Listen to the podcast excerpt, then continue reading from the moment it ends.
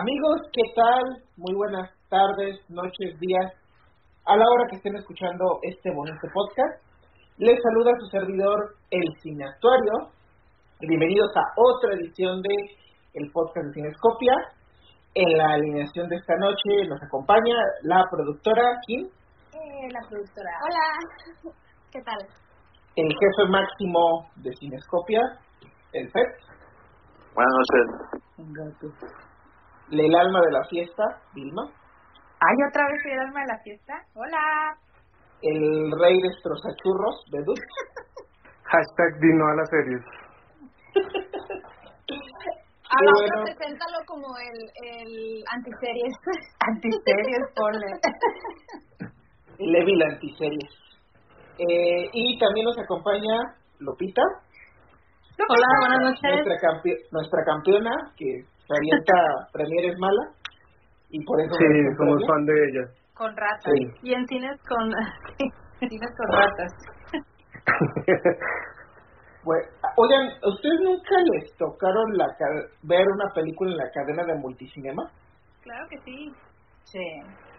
Esos lugares sí tenían ratas. Por eso te estoy diciendo que con, vas con, ra con, con ratas. O sea, vas con un palo y una, y una bolsa para que la rata la mates y le eches a la bolsa. Lupita ven cine en todo lado. Me asombra. Sí, es el que fui, de hecho, antes un multicinemas, multicinemas, este, Ramírez, y se quedó igual, como que nada más le cambiaron el letrero de afuera. Sí, está bien feo ese cine, pero bueno. Muy bueno, señores. Comenzamos este programa con... Lo venimos anunciando en redes sociales, lo hemos venido promocionando. Tenemos que hablar de Duna. Entonces, para hablar de este bonito largometraje tan esperado de el superdirector Villanueva, le voy a ceder la palabra primero a las mujeres. En este caso, Vilma, ¿quién, quién quiere empezar primero? A ver, ¿qué empieza? ¿Quién ya la viste? No. Yo vengo aquí nomás a, a, hacer bola. ¿Quién viene a hacer bola? Lupi, a ver, Lupita, empieza tú, ya te voy a la palabra. Híjole, mucho compromiso eso, pero no, yo leí comentarios muy este dispares. Unos la aman y otros definitivamente la odian. Y yo iba como con este con mis reservas, pues. Blade Runner 2049 sí me sí me gustó, además de que tenía el antecedente pues de, de Blade Runner, ¿no? Al final como que me quedó así de, bueno, está bien. Pasa. Y Arrival sí me ha gustado mucho. Oh. Pero bueno, no sé nada del libro, no tenía idea de lo que trataba el libro. Este, entonces pues iba en iba a ciegas, ¿no? pero no, o sea, empezó la película y siguió la película, y estaba esperando que pasara algo, que me dijeran hacia dónde iba todo, o sea, y, y se terminó la película, salieron los créditos y me quedé como que, ¿y? ¿Qué, qué, qué, ¿Qué pasó? ¿Qué pasó? Ajá, y no, no, no, definitivamente no me, fueron las dos horas y media, estaba pensando que mejor me iba a quedar en la casa a ver otra cosa, tengo que hacer esto para el trabajo, tenía que lavar, hacer miles de cosas, Sí. excepto estar ahí en la sala de cine y no se terminaba. De hecho, tenía mucho tiempo que no me pasaba eso, pero la verdad sí me iba a salir. Oye, hay que hacer un 50 no cosas que pensé mientras veía Duna. Sí, de hecho pensé en ese hacer un blog, eh, perdón, un post eh, Ah, yo te ayudo, yo te ayudo. Cuenta conmigo. porque sí estaba pensando en varias cosas que pude haber hecho en esa tarde de ayer, excepto estar ahí sentada esperando que pa- pasara algo. No, no, la verdad no me gustó nada. Y este, si alguna vez me agradó este Timothy, o sea, en el de Call Me by Your Name, la verdad sí me agradó. Pero como que película tras película que veo de él me sigue decepcionando más y ya no, no, no lo soporto, el muchacho. Tiene la misma cara, ¿no? Sí, En todas tiene la misma cara este niño, qué bárbaro. y, y por más que se elogie la, la, las, este, la fotografía o la música, la verdad es que sí está bonito, pero son tres horas de lo mismo, el mi- mismo score, nada más lo repiten, este, arena por todos lados.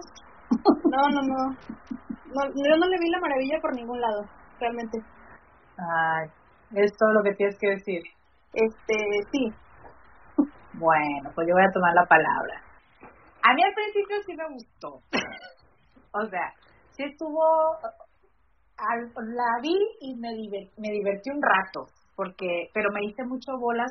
A mí esto de que la casa de no sé dónde y que llegan los del los a, a, van a firmar este papel. Yo no le entendí nada a eso, no supe de qué se trataba. Después agarré la onda que era que les estaban entregando un planeta y luego un planeta todo la fregada, pero pues que tenía la especie.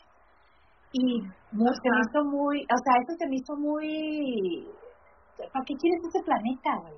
Está re feo el planeta, aparte no hay agua, no había nada. Pero bueno, empezaron a pelearse por el planeta y dije, ah, bueno, pues va a haber trancazos. Pues nada. Luego se les fue en lo de la, en lo de la mano que metió ahí al, a la caja y dije yo, ay, sangre, nada. Es, o sea, nada, no pasaba nada. o sea, nunca pasó nada y... y pero ah, al fin la estás defendiendo o estás dando la razón. Quería defenderla, pero no puedo, no puedo. Es. Sí, la verdad no no no hallo cómo defenderla, sinceramente. Al principio, digo, yo dije que me había gustado en, en su momento, pero ya que la digerí dije, no, qué flojera. Y, como, y, y mi primer comentario fue sincero, no la quiero volver a ver, no me importa volverla a ver, no me interesa y no, no me interesa la segunda parte, me vale churro de unas, o sea, no, no, no me enganchó. A mí me hubiera gustado más ver que se pelearan ahí en el, por ejemplo, lo de los gusanos, dije yo, ay, se los van a comer los gusanos, nada. Este, dije, bueno, pues como traía mucho mucha cosa con, dije, bueno, pues a lo mejor pasa algo con los gusanos, nada, no pasaba nada. Nada, no pasaba nada, o sea, y luego la Zendaya no, ahí nomás salía con el pelo volando y no pasaba nada, nunca pasó. ¿Qué pasó? A mí sí me gustó la música, porque eso sí me gustó. Eso sí me gustó. Pero las tomas están muy bonitas, pero como dice Lupita, son tres horas de qué bonito el desierto, pero ya vámonos. ¿No? O sea, no puedo defenderla, chale, dije que le iba a defender, pero no puedo. No, quizás la premisa sí, o sea, lo que entiendo, el, el planeta, este, la dichosa especie, es lo que buscaba esta familia. Lo que no, no entendí bien es este el Paul de elegido, pero ¿para qué? ¿De qué? Exacto. Lo hubieran resumido y quizás era un prólogo para la segunda parte que anunciado, pero en media hora lo podrían haber hecho. Y luego esa parte donde donde le dijeron a la mamá, es que tú debías tener puras mujeres, y pero no, te aferraste y tuviste un hombre. ¿Qué eso qué? Yo no lo entendí. Ay, de eso ni me acuerdo. Fíjate nomás, yo, yo, yo porque no lo entendí, o sea, dije, ¿por qué? O sea, ¿ella podía elegir el sexo de su hijo o qué onda? Era como una especie de bruja, no no recuerdo el nombre de como de las de su especie o su este, clan o su lo que sea, pero y aparte era concubina de, yo creo que era la, ah, esposa, pero era una concubina. Oiga, comadre, y luego eso, ¿estaban casados? ¿Qué es eso? ¿Y cómo queda la reina si no estaban casados? ¿No? Eso estuvo muy raro. Sí sí, a mí me llamó la atención eso porque dije, ay, qué raro, ¿por qué la tratan como reina si no es reina? Y todavía le dice, me debía haber casado contigo. Pues, güey, cásate porque, pues, está aquí, está, está, está, poniendo feo, pues, pero pues no, nunca se casaron. No, no se casaron. Como leí por ahí, o sea, es que tienes que leer el libro para entender la película, pero pues es que desde, desde ahí entonces está mal, porque sí. pone que te tienen que dar al menos la, la idea principal del libro, y yo la verdad no la, no la entendía, a lo mejor sí pude haber este, leído un resumen del libro antes, pero pues eso no se trata tampoco. No, pues no, se supone que la película no, debe la pe darnos todo, ¿no? Ajá. Exactamente. Sí, no, correcto. No, pues no, yo, yo me quedé igual, no le entendí nada, este, no me interesa la historia, nada, o sea, dije que le iba a defender, pero no la puedo defender, es indefendible. Esta es mi, mi verdad. ¿Quién, ¿Quién sigue para darle a la, esta piñata llamada Dud? ¿De Dud? ¿Usted? ¿Quién quiere, quién quiere darle de palas? Eh, la experiencia de Dunas es mágica, ¿eh? o sea, verla es mágica. Es como es como sentarte en un terregal, en un desierto, y que se te mete, y, ves lo mismo, o sea, no ves nada más que un nopal, porque todos son nopales actuando, güey, o sea, todos son nopales. ¿Pero por babosos no hay, o por? No, no, no, no, no hay, no hay un registro. Timothy Chalamet hace lo mismo, Rebecca Ferguson hace lo mismo, Oscar Isaac hace lo mismo, nadie actúa en esa puta película, todos son unos putos nopales. Ni y mientras y se te está metiendo y aparte se te está metiendo tierra en el culo. Entonces es insoportable. La película es insoportable. A mí lo que me preocupa no es eso. A mí lo que me preocupa es que la gente diga que es un buen blockbuster. La puta madre. O sea, esto es lo que nos vamos a en cuanto a calidad de buenos blockbusters. Dios mío, infumable. Y tipo que solamente es el nuevo no tiene nada, nada, no actúa. Está trabado el coraje. Ya. Ya. Le dio hipo. Sí, se puso muy mal. Ya, ahí me escucho, ya me escucho, vaya. Ajá. Ah, Ahí está. eh, Timon es el héroe más antipático en la historia de la fantasía. Puede ser que en Star Wars puedan estructurar a un héroe en cinco minutos y Timothy Chalamet no puede ser estructurado en tres horas. No puede ser. Ahí tienes toda la razón. Ujú. Sí, tienes toda la razón en eso. Ah, a mí me pareció súper, súper genérica. O sea, no vi absolutamente nada innovador en la historia. Em, efectivamente lo que dicen, ¿dónde está, dónde diablos está la narrativa? ¿Dónde hay un buen diálogo? ¿Dónde, dónde me importan los personajes? Es que me valen un carajo los personajes. Nunca empatizaron con uno, nunca los formaron, como para decir, ay, sí, sí, me importa, de verdad. Sí, ¿verdad? Que se mueran Y, todos. y como así, sí, así como aparecían, desaparecían, y a uno le daba igual. ¿Quién era ese? Ah, no, no, no importa. Y ahí es cuando, pues, está mal escrito, está realmente mal escrito. Porque es que los personajes al final de cuentas se tienen que importar. Esa es la gracia. Si no, ¿para qué uno mira eso? Pues es que no tiene ninguna gracia la, la o sea, de, hecho, fíjate que eso que dijo Oscar ahorita de, de que son muy malos actores. Bueno, a mí me gusta mucho el, el Oscar Isaac, pero me gusta como se ve, ¿no? Y se me hace que sí, para mí ese fue el que actuó mejor, entre comillas, ¿no? Pero, pero sí, todos están muy, pero es como dices, Pero que- te doy la razón, pero Los personajes. eh, los personajes están muy malos, están muy mal planteados, no, no te, o sea, no te importa la mujer, o sea, a mí no me importa la vida de la mujer antes de, de, de que parió a ese hijo, o sea, no, no, no tiene un fundamento, ¿era una bruja o qué era? ¿Qué era? Y no solo eso, también el tono, eh, el tono es como muy formal, como me sentía como en una maldita misa. O sea, Sí. me ponga algo, algo, métanle carácter, alguna vaina. Pero no, nada, absolutamente nada. Más plana no puede ser. Y eso que el desierto no es plano. ¿Y cómo es posible que tenga una mejor fotografía Lawrence de Arabia que esto? Estando ¿Ah, sí? ahorita con técnica moderna, claro, toda la vida. Ah, Y, De, de yo- de acuerdísimo. Y yo no sé por qué alaban tanto también la banda sonora. No tiene nada esa banda sonora. a mí sí me gustó. Totalmente genérica, se repite una y otra vez. Los cantos, por Dios, malditos cantos que ya se han oído miles de veces. Oiga, Sí. ya podemos decir, ya podemos decir que Hans Zimmer es el compositor más sobrevalorado que hay. yo diría, yo diría que sí. Pero qué horror, es que ese tipo se cayó cuando se metió con Nolan de verdad. Porque era bueno, era... Me acuerdo, creo que lo hablamos la otra vez, de la delgada línea roja. A mí me gustó mucho esa, esa banda sonora. Y se ganó su estatus y después al meterse con Nolan se cayó completamente. Y esta es, esta es, oh, esta es odiosa esta banda sonora. Yo no sé cómo a alguien le puede gustar algo así. Ay, a mí sí me gustó. También se los cantos Es que, que me- Ben Stiller se burla de esos cantos en, No. eh, ¿cómo se llama? En Tropic Thunder sí, sí, sí, y sí. se burla de esos cantos. No, es que, es que ya súper horriblemente eso ya se ha escuchado Pero, pero, miles de veces. pero se veía, para mí se me hace que sí, que sí quedaba con la, con el desierto. O sea, No, se pueden hacer otra cosa completamente. Oye, oye No Vilma, no un pues. paréntesis, un paréntesis rapidísimo de la fotografía que dice Bedú. ¿qué?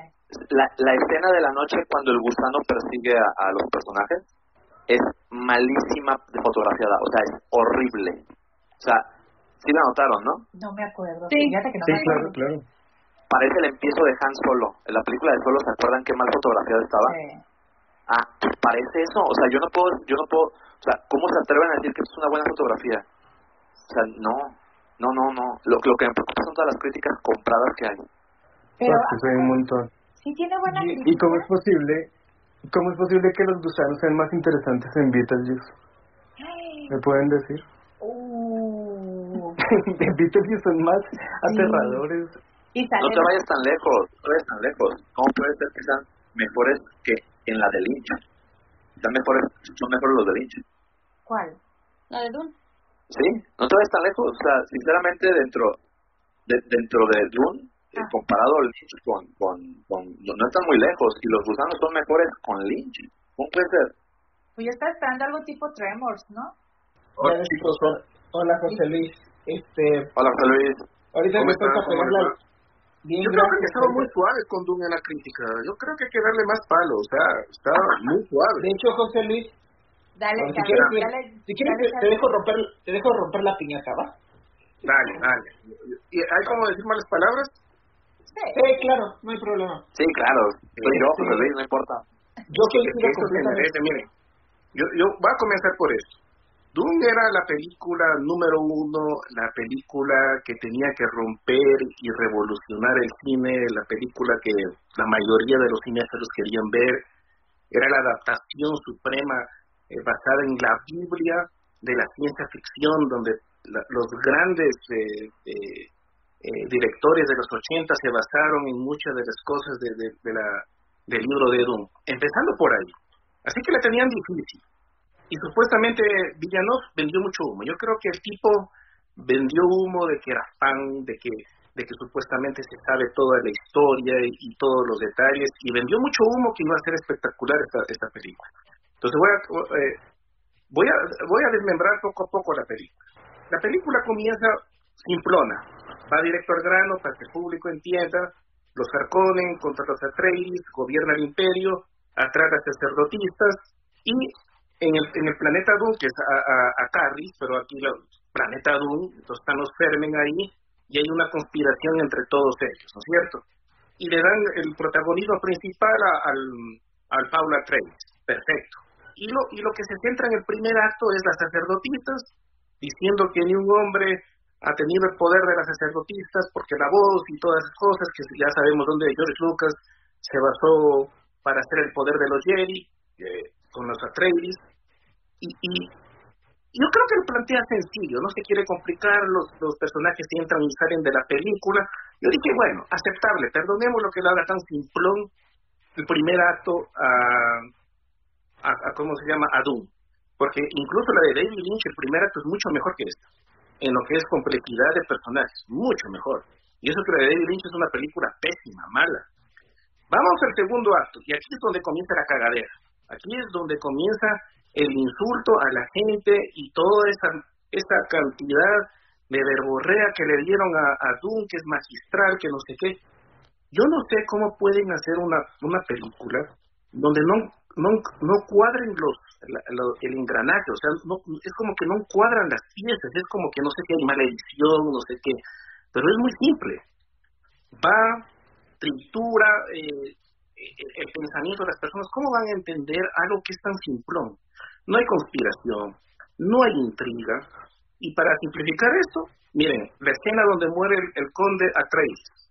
Viene este doctorcito, que no, no le mete nada de suspenso a la, a la película, el, doc- el doctorcito de confianza de, de, de Doom, aparece de la nada y lo mata al conde. Estilo María la del barrio, porque solo faltaba que salga Soraya ahí con alguna pavada. José Luis, la estás spoileando toda. Sí, sí, le estás casi expo- sí, la sí estás este, contando toda. ya la vimos tres horas, no nos las platiques toda, por favor. Viene la casa, es que estoy analizando la- las, las tonterías para eh, para simplificar lo que... No, que- vete al grano, vete al grano. Tírate a matar el grano, órale. El grano es de que Doom no es una mala película, no es una mala película, pero es la más decepcionante del año. O sea, es la la que la película que que destruyó todo. No es la película Tiburón, no es un padrino, no es el exorcista, no es esas grandes películas que dicen, ah, no, mire, viene el tiro, aporta algo nuevo al cine, no es una Matrix, no es un Señor de los Anillos, o sea, no aporta nada, no hay nada nuevo, no hay vestuario nuevo, no hay acción nueva, no hay suspenso nuevo, no hay fotografía nueva, no hay nada. Esta película es cero. O sea, ¿por qué venden tanto humo? Yo creo que los críticos se comieron la película. Yo, y lo que dice es interesante y, de hecho lo complemento con lo que dice, lo que dijo Beduda al principio. Esta película tiene mal diseño de personajes y, es lo que, por ejemplo, yo escribí en la crítica que hice en Cinescopia. ¿Cómo tú pretendes ser la nueva saga fantástica que se quede en el corazón de la cultura pop si no tienes un buen diseño de personajes? Es lo que apuntaba Bedut. Desde ahí la película ya está mal. ¿Por qué? Porque si no tienes un diseño de personajes, no nos interesa en nada la historia. Y es tan decepcionante porque el libro original tiene muy buenos personajes, tiene muy buen diseño. E, es más, aquí te voy a soltar un spoiler, pero la muerte de, pero es que es para explicar mi punto. La muerte de Duncan en el libro es súper impactante, incluso hasta como, como lector te sientes mal. Aquí da toda la boba del mundo. El, que, ¿Cuál es Duncan? El que es de actor. Jason Momoa. Ay, mi Jason Momoa, Pero si sale dos veces o no le vale el huevo ese personaje. Pues por porque lo, lo diseñan mal. Y, y, ese, y ahí ese es, usted le dio el clavo. O sea, haz algo. Atrévete, este, no sé, muéstranos una faceta de los personajes distinta, este, sé más arriesgado, pero no. O sea, se queda, se huevona, se acojona. No, no hace nada la película por tan siquiera hacerte interesante los personajes. Oye, ahora ¿puedo, ¿puedo, ¿puedo, hacer un paréntesis ahí nada más para complementar algo, una idea de José Luis que me encantó y, y, y, que va con lo tuyo. José Luis dijo algo bien, bien, pero bien serio la película mata su misterio en el primer, al final del primer acto. Ya no hay misterio, ya no hay thriller. Eh, lo vuelve todo predecible con, con esta disque invasión y donde los personajes van y vienen. Y la edición es horrible. De repente vemos a nuestro Paul Atreides en un lado y de repente corte lo vemos en otro lado y de repente corte y lo vemos en otro lado. O sea, es horrible la, la, antipatía del, del personaje si de por sí ya está mal estructurado. Si tú eres está mal estructurado, pues ¿qué vas a pensar de los secundarios? Pero si de por sí está mal estructurado tu héroe, el director nos vende humo desde Prisma, o sea, esto ya se había visto en Prisma. ¿Sí se acuerdan cómo era la historia de, de, de, este Ryan Gosling? De repente está de repente está en otro lado, de repente está en otro lado, sin ninguna consecuencia, sin ninguna trascendencia en la historia. Sí. Así era Prisma Sí, en eso se me figuró mucho, o sea, sí había mucha similitud con ese personaje, también se me figuró ver a Ryan Gosling ahí con la misma cara de aflicción también igual. Y, y de hecho, peor, si piensen en cualquier saga de la cultura pop fantástica que, que se hizo épica, que se hizo memorable, todas las que mencionó José Luis, Make, Señor de los Anillos, Burón, todas tienen algo en común, todas por lo menos nos interesaban los personajes y alguna empatizábamos por lo menos con ellos. Está como es más ni siquiera con este cumple con ese objetivo que en teoría debería tener todo blockbuster. Posteriormente creo que el segundo defecto de la película es que Denis Villeneuve es un mini Christopher Nolan. Eh, entiendo oh. que, que lo que quería hacer era exponer el mundo de Don, porque tiene conceptos bastante complejos y que quizás esta primera película iba a servir como prólogo pero el problema es que si ya con la cámara, con una cámara fotografía que pues está a medias, a secas, es buena, me estás enseñando toda la exposición, ¿por qué me lo tienes que repetir en los diálogos? Porque de hecho los pocos diálogos que hay en la película, o la poca narrativa, pierde el tiempo en, en explicarnos el mundo de Don cuando en la fotografía en teoría ya lo estás haciendo. De ahí se deriva que pues los pierdas el tiempo en básicamente en no explicar a tus personajes, en, pero ahí empezar... ¿qué pasó? ¿Se, ¿Se, engolosinó el tipo con la con el desierto? Perdón, pero te quiero preguntar eso. Yo creo... Es que ahí le ha dado el clavo con la palabra. Este director ya está... Ya se creyó tanto que... O está tan tan clavado en que es, oh, yo soy el nuevo padre de la ciencia ficción. A ver, miren mi estilo tan bonito, miren mi fotografía tan bonita que ya a perdió, Nolan. A lo Nolan. Ya perdió ya, Voy a decir algo fuerte con Villeneuve. Villeneuve no tiene imaginación.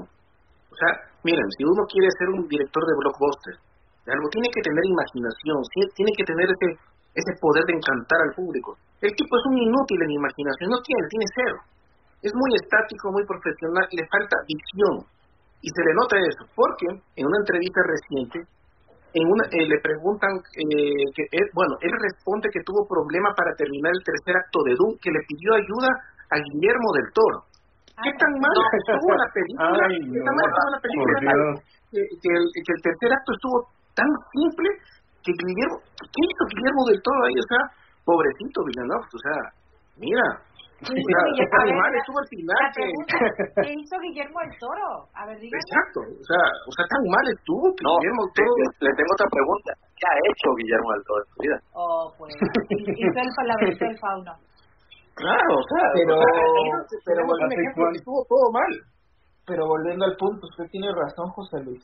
Eh, Villanueva carece de tanta de imaginación que reitera mucho tanto al lenguaje cinematográfico como la poca narrativa que tiene sus mismos puntos. Y lo por desgracia tenemos, lo reiterando, otro Christopher Nolan, que, que siempre tiene que estar reiterándote todos los conceptos de su historia. Oiga, se me acabar que, el- se me hace que quien de la culpa es Hans Zimmer. Este güey es. Válgame, ¿por qué? Él nomás tocó. Es un fraude. ¿Sí? ¿De Como dicen en el video, en el video. Villeneuve, ese blockbuster tenía, tenía lo suyo. Tenía lo suyo en Arrival, tenía lo suyo en Sicario, tenía lo suyo ahí. Ay, Lo, pues, lo arruinó. ustedes. Hans Zimmer lo arruina. Y para rematar, Yo no he visto No una que me haya gustado de ese tipo. esta historia no tiene nada de ciencia ficción. O sea, ya siendo, ya tomando al género en el sentido purista, se supone que la ciencia ficción toma un problema social actual y lo proyecta a futuro, ya sea en un planeta ficticio o en una realidad ficticia de nuestro propio planeta, para describir... Pero es que esto es fantasía, Aaron. Sí. es Es que en teoría. Dune, el libro es ciencia ficción. Cuando tú lo lees, se habla de... Pero la película es pura fantasía. El, el género es fantasía. Sí. El Pero el libro donde bebe es puro es ciencia ficción, ¿por qué? Porque te muestra de qué pasa, qué pa- de los peligros de poner toda la carga en un líder mesiánico. De hecho, desde ahí está mal el guion porque de hecho Paul debería ser desmi- desmitificado como un mesías tóxico, lo cual nunca pasa. Y también te muestra algunos peli- el peligro del centralismo o de que en una forma de gobierno todo se concentre en una figura. Por desgracia, yo no veo nada de, yo no veo nada de aquí, yo no veo nada de ciencia ficción aquí y es una tremenda decepción Sí. sabiendo que en el libro tienes tantos tienes tantos conceptos por es más no explotes todo el libro quizás agárrate una zona línea argumental y esa explótala pero no hay nada y y, y, a- y para rematar pues por desgracia yo creo que Doom padece de lo que estamos viendo hoy en día que son directores que no les importa explotar las narrativas. Solo quieren que la película se vea bonita y se acabó. Y pues si el director ya es de renombre como Villanueva o Villa- Villanueve pues ya tienes un par ya tienes un par ahí de críticos de fans que te van a defender que te van a comprar todo lo que le digas. O sea si aún si tu película es fea si está hecha una porquería te van a defender. Y por qué porque es lo que he visto en los comentarios si no aprecias el cine si no te gustó esa película es que seguramente eres una ma- eres una persona que te gusta el cine de Marvel A ver, pero ¿por el qué dice Bedut que no? ¿Que no qué? Te está diciendo que es ciencia ficción, que, que no es ciencia ficción y tú dices que no. La película no es ciencia ficción, No, es fantasía pura. Pero el libro, a ver, el- a ver, es que Aaron está diciendo que el libro es ciencia ficción. Que el libro sí. Entonces, Ajá. Ujú. desde ahí está mal. Son si, dos tú adaptas, si tú adaptas fílmicamente a fantasía un libro de ciencia ficción, pues desde ahí está mal. Ah, ok, ya entendí. Ok.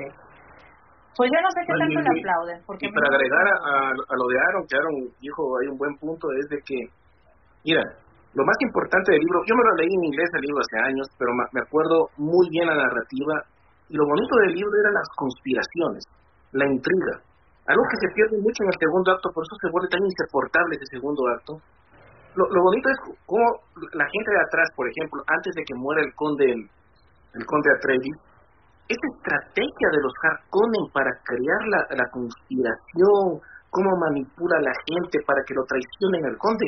En el libro es impresionante, es delicioso leer eso. Acá no hay nada, no hay inteligencia.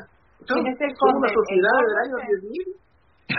sí, es que uno está más perdido con los Sí, personajes. es que, eh, no, y le- y les tengo malas, malas noticias. Ya viene la segunda parte y viene un, O sea, una es, serie. es lo peor, o sea, vol- volviendo al punto de Vedut, adapta tan mal a los personajes que ni te acuerdas de ellos.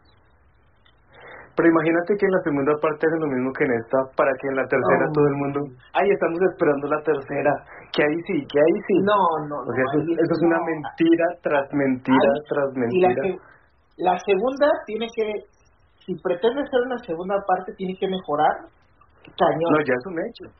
La, la no viene.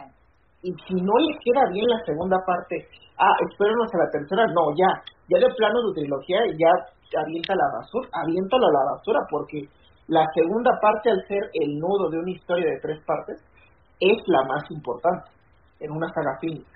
Y si no la puedes Entonces hacer le tienes fe, Aaron, porque yo te Sí. escucho como que le tienes fe a la Mm, segunda. Yo le tengo, yo le voy a dar una segunda oportunidad, pero ya con, con reserva. Si para la parte 2 me vuelve a repetir los mismos errores, no, ¿sabes qué? Eres un director sobrevalorado, ya tiremos este tu, ya te lo somos, de la porquería que hiciste, tirémoslo a la basura y de plano no vuelvas a hacer Aaron, nada. Aaron, Aaron, Aaron es buena gente. Pero ya lleva dos. Ya, Blade Runner, Pero en julio- Blade, Blade Runner y, y, y Duna. Pero en julio hablamos y le tenía fe a esta. Está grabado. Ahí está grabado. Sí, Sí, como para que no digas. sí tengo que admitir que tenía, sí tengo que admitir que quizás yo sea el más decepcionado porque por Sí, lo menos esperaba un producto decente, pero ni siquiera Pero le vas a dar otra chance. ya con reservas, No. O sea, ¿Por sí. amor al libro, por amor al libro o al director? Sí, por amor ver, al libro. con- Confiesa. por amor al libro, porque a mí me encanta el libro, El libro Y ya el te lo libro- destrozaron. tiene, ¿quién me lo destrozó? Pues del Villanueva ese, tu pariente. El libro, yo, yo siendo honesto sí les Tu voy a tío, recomendar. tu tío, a- mi tío, mi tío Denis, el tío Denis. Sí, ya te lo fregó. O sea, el libro está fregado. A mí ni me interesa leer el libro. Y mira que yo leo. No, tienen que leer el libro. El libro, No, el libro, pues, los libros son muy buenos. El libro es muy bueno. A ver, la película no me lleva a leer el libro. A mí- exacto, a mí no me lleva a leer. Yo, eh, fíjate, El Señor de los Anillos sí me llevó a leer el libro. Y tampoco me gustó el libro. O sea, no. Pero, Pero sí yo me sí les dieron ganas de recomiendo el- leerlo. yo sí les recomiendo ampliamente el libro. Para mí es de las mejores obras de ciencia ficción que se han escrito. Mejor léalo. Y pues a ver si en la segunda mejora porque tiene un material muy, muy rico, muy extenso de Duna. Y si no lo sabe aprovechar, de plano, de plano Villanueva es un imbécil. No, pues ya, ¿no? O sea, yo creo que aquí tiene la llegada, que ya saben mi opinión sobre la de Arrival. La llegada es buena. No No, es buena. inventes, no inventes. No, no me vas a No opinión. Eh, ah, de las que yo estoy viendo aquí, ninguna me ha gustado. Perdón. Prisioneros es Sicario, buena. Sicario Mm, tampoco te esa- gustó. No, va, es que Esa bueno, discusión, no ya la, esa discusión ya la Sí, tuvimos. ya la tuvimos. Entonces, a mí Y- Sicario, voy a ver Sicario, nada más Y hablar de él. Y perdí. En, la llegada mejor es la, la llegada de que actuó Charlie Sheen que la que hizo Denis Villeneuve. Porque, uy, Dios mío. La de Charlie No. Sheen fue bajo perfil. Pero bueno, fue una película pero independiente, bueno. pero es mucho mejor. No sé Pero bueno, es. No, no, no, no, no, no, no, no. Conclusiones. Vamos Duna, a copiar a José Luis, ¿verdad? Duna es la decepción, Duna es la decepción del año, definitivamente. La decepción es para el que esperaba algo, como usted. Para mí no. No, es a mí, a más mí sí me molestó esa naturaleza. Yo sí esperaba algo, la verdad yo sí esperaba algo. No, yo Es no. que yo ya sabía. sabía. Ya Yo sabía. la pronostiqué. desde, desde, Sí. desde que era, desde Venecia, o sea, como que ya las críticas se inclinaban para eso. O sea, tampoco digan Aaron. que les sorprendió como Sí, que no sí, no inventen. No, Sí. sí. Aaron, Aaron, Gracias, Aaron, yo, gracias Kim. Esa es la Kim que yo Aaron, yo, ¿Qué pasó? yo desde el 2019 vengo diciéndote que está mal. Sí, Bueno, en el, ya en el chat ha sido insoportable. Uy. hablando, vamos a pasar a otro tema que conecta. Hablando de directores que se sienten súper inteligentes, la última Coca-Cola en el desierto y creen que su estilo visual es suficiente para sacar una película, y de decepciones, tenemos que hablar de Titán. Aprovecho voy a dar al baño. Te voy a dar aquí la palabra. ¿Quién quiere empezar, Redud o el Fed? ¿Está bien? Creo que ya se fue también. Sí, aquí ando, aquí ando, aquí ando, aquí ando. Aquí ando. Este- Titán. Adelante. Pues otra vez vuelve a ganar una porno en Cannes. Eh, en Cannes se, se premian pornos, ¿verdad? Es porno, ¿por qué no me dijeron que era porno? Y, y me refiero a porno no, de- no del hecho de desnudo, ¿no? Porque están haciendo una película que cada sketch, le puedo llamar sketch así, porque no tiene ni una coherencia, este, cada, ca- cada, cada escena está hecha para perturbar y para eh, o excitar, enfermar, eh, asquear, vomitar, eh, causa una acción, eh, o sea, esta película es, estamos hablando de que uno tiene historia, pues yo creo que Dune es la 2001 del espacio comparada con Titán. O sea, es, es es increíble que Cannes premia otra porno. Digo, ya, ya, ya, ya no. O sea, yo ya me había quedado yo con, con el- la vida de Adele, que dije, ah, no, miren, que, que, eh, premiaron una película de lesbianas, güey, una porno que pasan en el Golden. No, no se meta A las con la la él. Déjela tranquila. No, Especialmente la escena. pero por favor. Una Golden, o sea, en, en su momento gana, dijimos, wow, órale, Cannes, qué, qué, qué revolucionario Cannes, ¿no? Premia una película del Golden Choice de las Street Nights.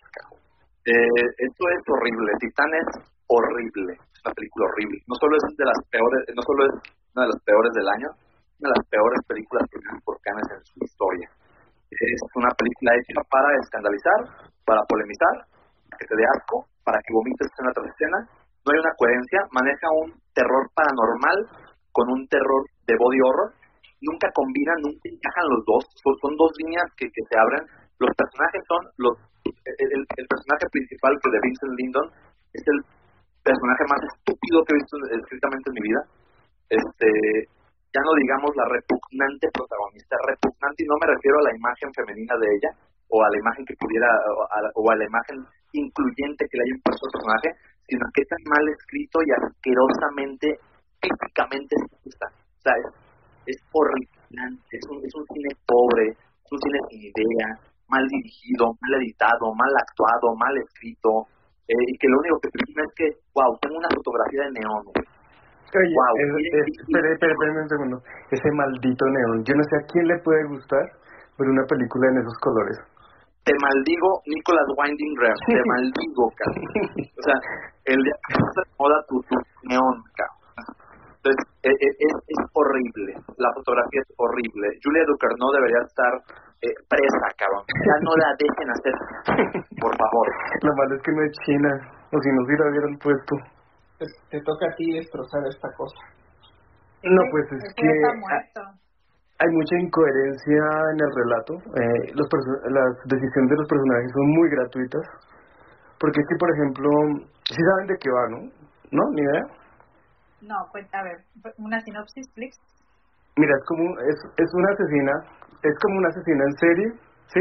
Em, que quiere ocultarse porque ya la están buscando y se transforma en hombre para um, Eh, llegarle a un tipo que ha perdido al hijo unos años atrás y, y pues está sigue desesperado buscándolo y entonces ella asume ese rol.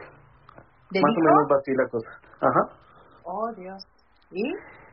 Pero el tipo la acepta sin nada. O sea, eh, o sea, simplemente llegó y ya la aceptó. Ya lo Ah. aceptó porque es hombre. O sea, se, se volvió físicamente hombre. ¿Pero así Pero de la gra- nada? gratuitamente. Y están en una. Es, es la peor escena. Están en la comisaría y está él- la, ella, él ahí. Y llega el tipo a reconocerlo. porque como el hijo se le perdió hace 10 años, pues ya está mucho mayor. Y no, ya de una, ¿no? Camine para la casa, que eso no pasa nada. Ah, Uy, no, no, terror. usted es mi hijo, ya vámonos. Sí, sí, sí, así es fácil.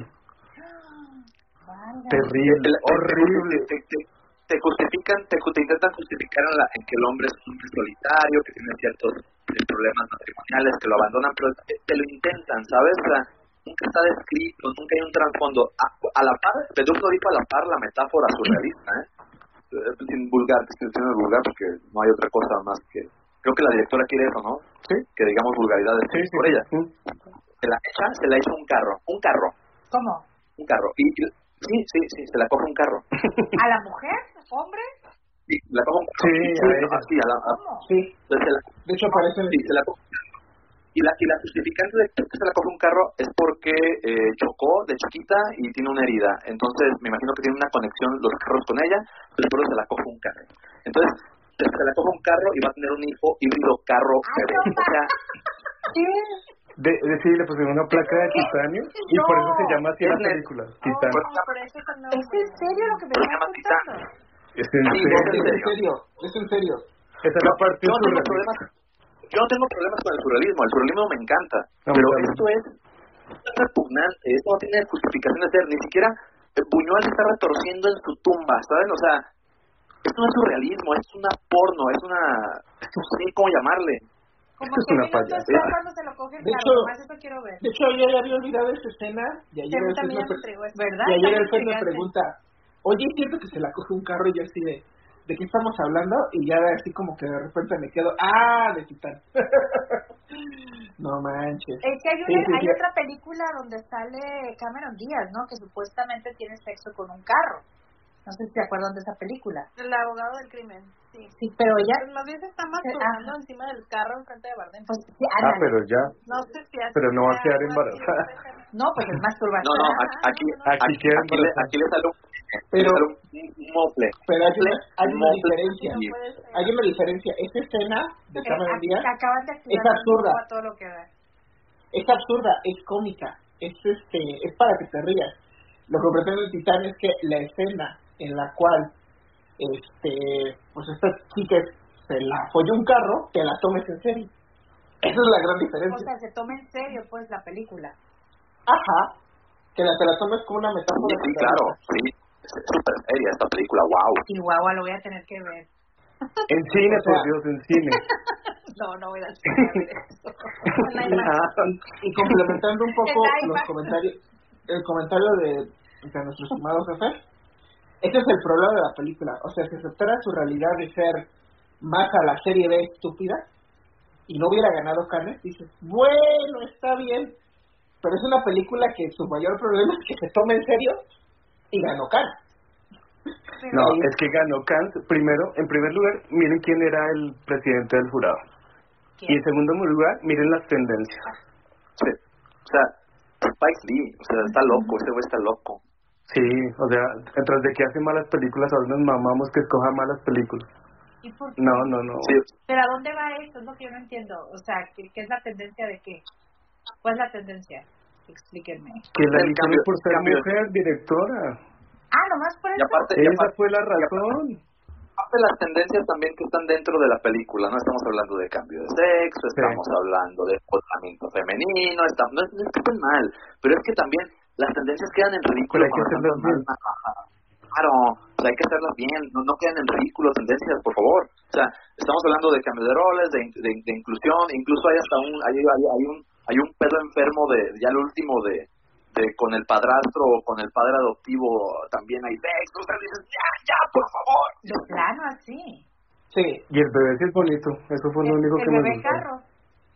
Sí. yo, yo, yo pensé que yo pensé que iban a hacer un bocho pero no nace un bebé con la espina dorsal de titanio pues Ay, Sí, no. Pero se ve bien, se ve bien. Oye, el otro. Es lo único que se ve bien en esta película. El bebé carro. Pe- pero lo que te Sí. he comentado, ese es el chiste, o sea, es, es escandalizar pero sin contexto. No puedo Porque- cerrar la boca, ¿eh? Lo, lo, lo dijo Bedut no, y lo dijo también el Fed, los personajes son planísimos.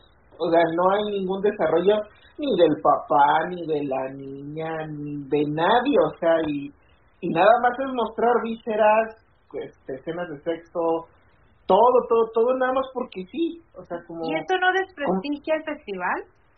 Claro. O sea, porque se me dice selección Canes y yo le veo todos los laurelitos ahí digo, ay, esta va a estar buena. Y me meto a ver a una mujer que pare un carro, no, no sé qué. O sea, yo, yo pienso que ahí es donde la. Bueno, yo tengo muchas amigas que me dicen, ay, es que tú nomás ves los laurelitos y quieres entrar y se te hacen buenas. Pero porque se supone que es una garantía, ¿no? Correcto, sí, tienes toda la razón. O sea, ¿y cómo? o- o- ahora sí, que- ¿qué le voy a decir a mis amigas que vayan a ver eso? O sea, no sé. Sí, sí, sí, el cine, el cine. A, Ah, a que corriendo.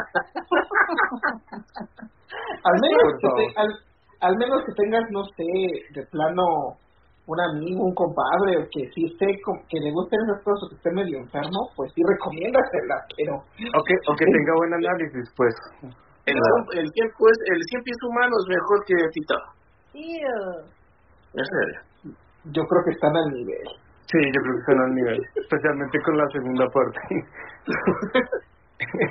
Yo, yo no he visto esta película porque la, la crítica que, que, bueno, lo que he leído de esta película, de veras no quiero llenar mi mente con esas imágenes. ¿De qué? ¿De cuál? Del ¿Del Pies Humano? Ajá. Ah, no, eso es una basura. No, no veas eso. No, es, es que volvemos a lo que, que bueno que José Luis nos viene la película porque es lo mismo, o sea, es puro, el Pies Humano es puro sensa- sensacionalismo hecho cine, porque Ajá. no hay una historia, no hay tampoco unos personajes, pero pues la película te atrae por el morbo de que a unas personas, un par de personas con sus bocas se las pegan a la cola y hacen un Sí. Cien Pies Humano. Es lo mismo, la diferencia es que pues el Cien Pies Humano a nadie se le ocurrió, oigan, vamos a otorgarle el premio a uno de los festivales más, más importantes. Ajá. De pronto Spike Lee lo pensó. A lo mejor la nominó, ¿verdad? Y no, no. Sí, sí, no lo duden. No, Para ya- agregar un dato, eh, este tipo de directores más bien tratan de explotar eh, a las personas que son morbosas, tienen morbo, manejan, tal vez no tienen una estructura narrativa y nada de esos detalles, pero manejan bien el morbo porque hay mucha gente morbosa. Y, Pero y no lo en del. Humano es porque a mucha gente Yo creo que morbosa le somos esta película. mira, Todos somos morbosos en Exacto. algún aspecto. Sí, yo, o sea, yo Pero soy yo estoy hablando pero no en- me, en el extremo. eso. Y, y se me hace que Pero- para un festival está mal, está mal que Por pase ejemplo, lo, yo no estoy en contra de que se usen elementos escatológicos o morbosos en una historia, siempre y cuando hay una narrativa que lo sustente detrás. Si no, Claro. es este puro. Si no, la verdad, esas películas no se comparan al periódico amarillista que te ven sensacionalista Sí, como de la matanzas, como la alarma o la prensa. O sea. A mí, sí, ok, sí vas a utilizar elementos morbosos, pero dame una buena historia y justifica por qué estás utilizando esos elementos. No nada más los salientes así porque ah, quieres escandalizar o quieres impactar. Aquí, según la crítica, eh, sacó 1.6 sobre 4 y es como la onceava película en todo el Festival de Cannes. O sea que de mayor puntuación a menor. O sea, ya se veía que estaba mal, pero ¿cómo diablos eligen esa vaina? Es la pregunta. Pues, Pues porque se lo dieron por Spike Lee. A mí, a mí lo que me preocupa son que están abajo de esa. Sí. Sí, hay poquitas. ¿cuáles son? Hay tres. Es que no, no entendí Black yo Day, el, de ranking, el Este es un ranking que hacen los críticos Ajá, en el Festival de Cannes, de todas las que están en la selección oficial. ajá. Ellos las ven y le, y le dan un puntaje. Y, y la ganadora fue como la onceava. O sea, hay once para arriba mejores Mm. en puntaje, Ah, ya, porque ya. Pero para eligieron dar esta. Para dar contexto, esos son los críticos, no el jurado que elige la película. Los críticos. Ajá, correcto. Y, y, y de hecho, ah, bueno, creo que aquí todos ya vimos a Ned, ¿verdad? Yo no, pero digo, Sí, sí. Yo sí. Ah, ya vi- los que vieron a Ned y ya vieron Titán. Mil veces están de acuerdo que mejor se lo, de- se lo hubieran dado a Ned. Por supuesto.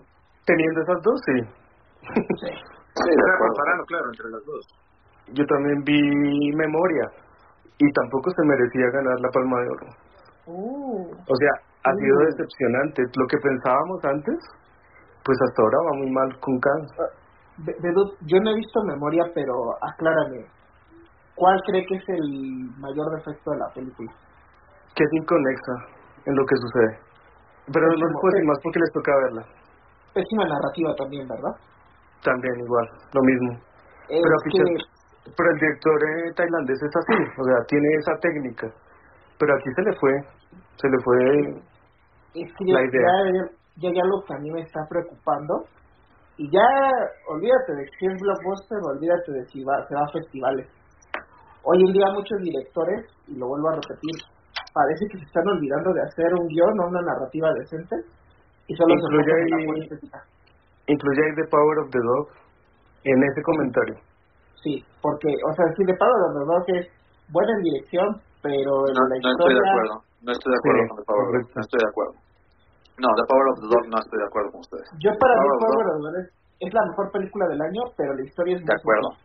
No, no, no. Pues, la- o sea, se- podrá ser sencilla, pero la manera en que lo lleva a cabo es muy buena. De hecho, este, este doble uso del MacGuffin, antes de que te den el giro a la mitad de la película, eh, está muy bien realizado. O sea, sinceramente, No, Power pero- yo, no digo, yo, yo, yo no digo que sea, yo le doy unas cuatro estrellas, yo le doy 4.5 abajo del piano, o sea, no es, no es, no es el piano, Pero, Eh, es una, es una dirección, La dirección sí, la dirección sí, nadie está criticando eso, es la narrativa. póngale, póngale Es lo que nos cuentan. Es que al Póngale final usted termina viendo la película y dice, ¿qué diablos me contaron?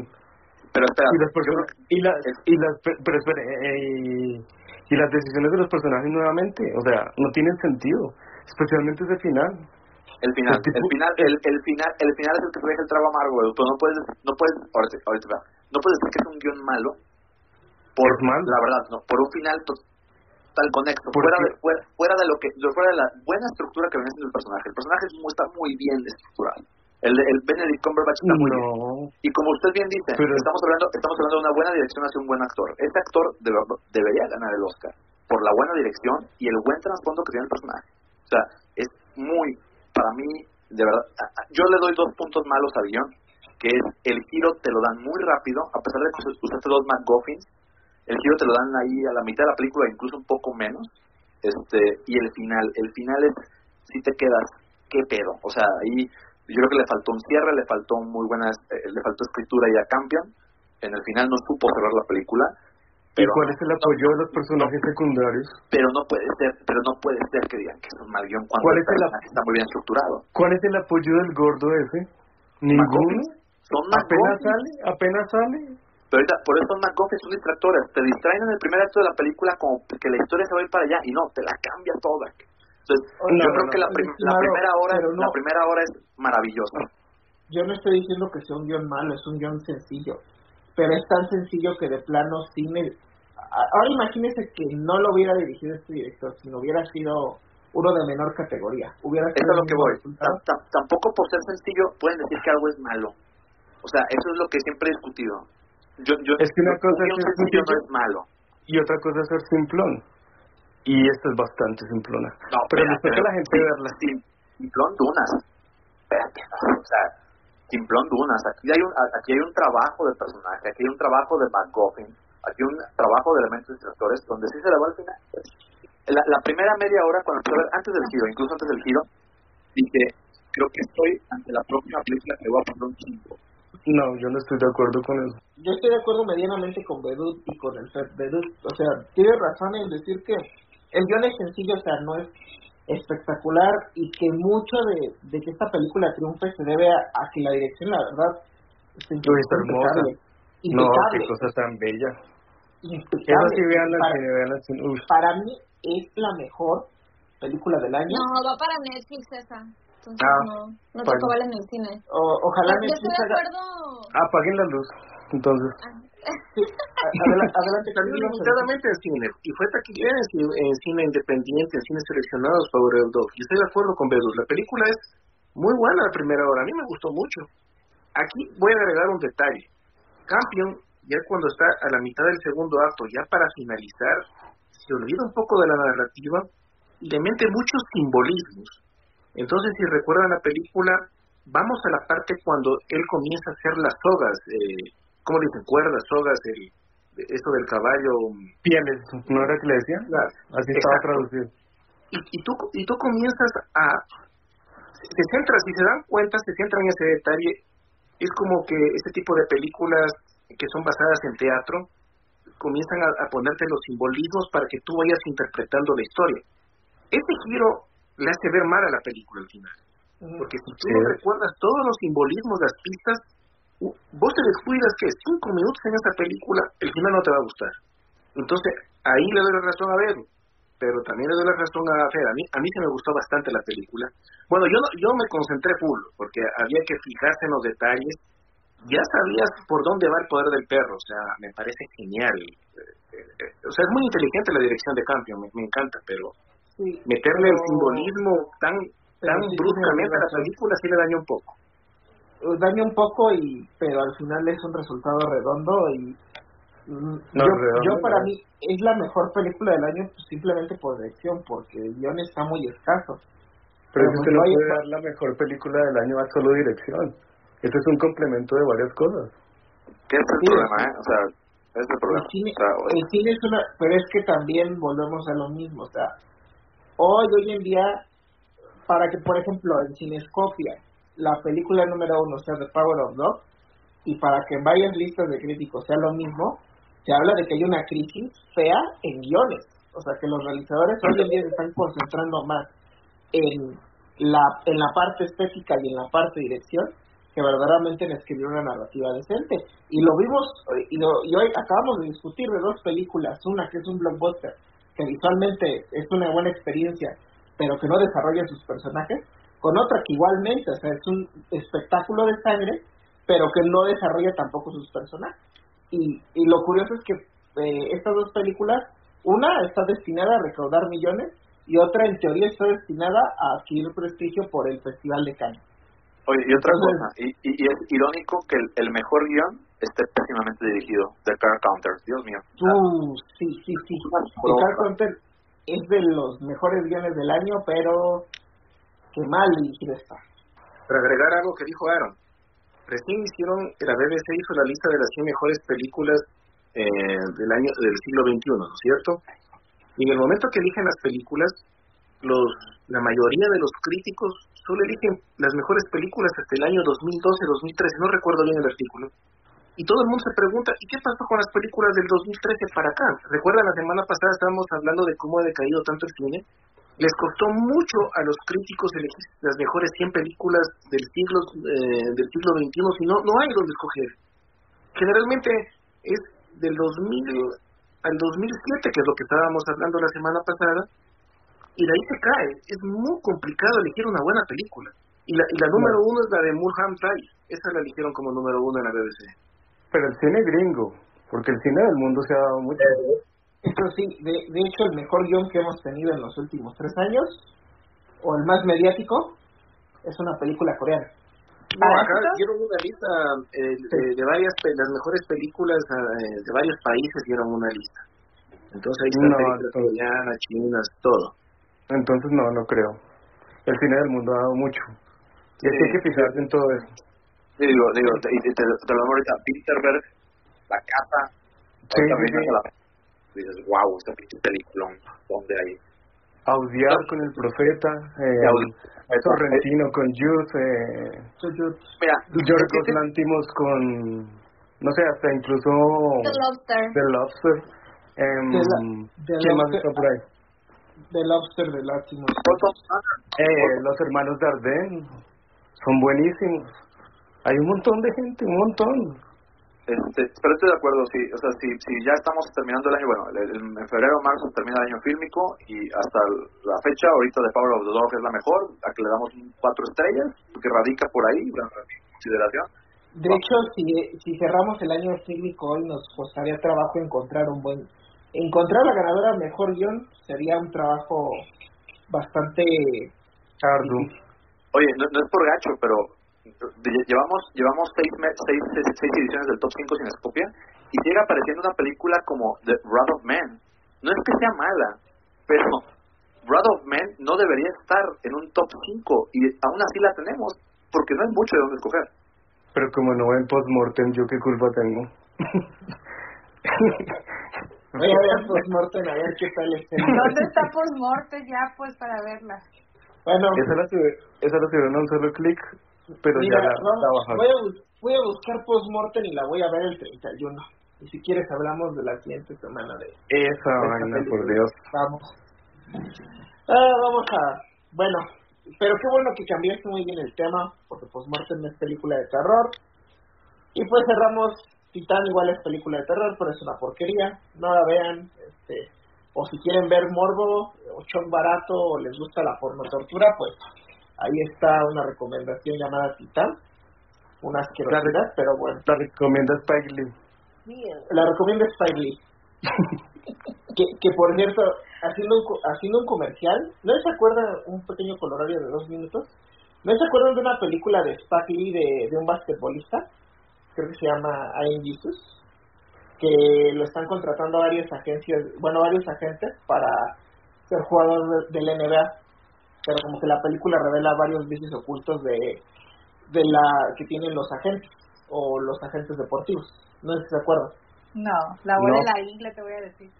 Bueno, acabo de ver una película, acabo de ver una película para para el top de para el top de béisbol eh, que se llama I Will Be I Will Be You de Masaki Kobashi, la vi para el top de béisbol que estoy que estoy haciendo y toca el mismo tema que esta película de Spike Lee, y literal, pero le das la logra, la peculiaridad es que de los años 53 que habla de una liga de béisbol japonés, que igual existen agentes corruptos, pero te la cuenta tan bien, y no mejor tan bien, que literal con esa película de Spike Lee le da le da cinco vueltas. Te la recomiendo mi, que vean I Will Be You, uh, I Will Be You. Ya que saques tu top, vamos a ver. Le pusieron Te voy a te compraré. Es muy buena, muy muy buena. Incluso está ahí una edición Criterion Collection. Esta, esta sección fue patrocinada por el top de béisbol de Aaron. De Aaron, que saldrá próximamente en su blog. Por el Criterion, no, por Criterion Collection, ojalá. Porque esa película tiene edición Criterion Collection. Oh, sigue el muchacho. ya, quítale el Pero bueno. Y esto sería todo por hoy. Nos vemos la siguiente semana. Gracias por acompañarnos en otra edición del podcast de Cinescopia.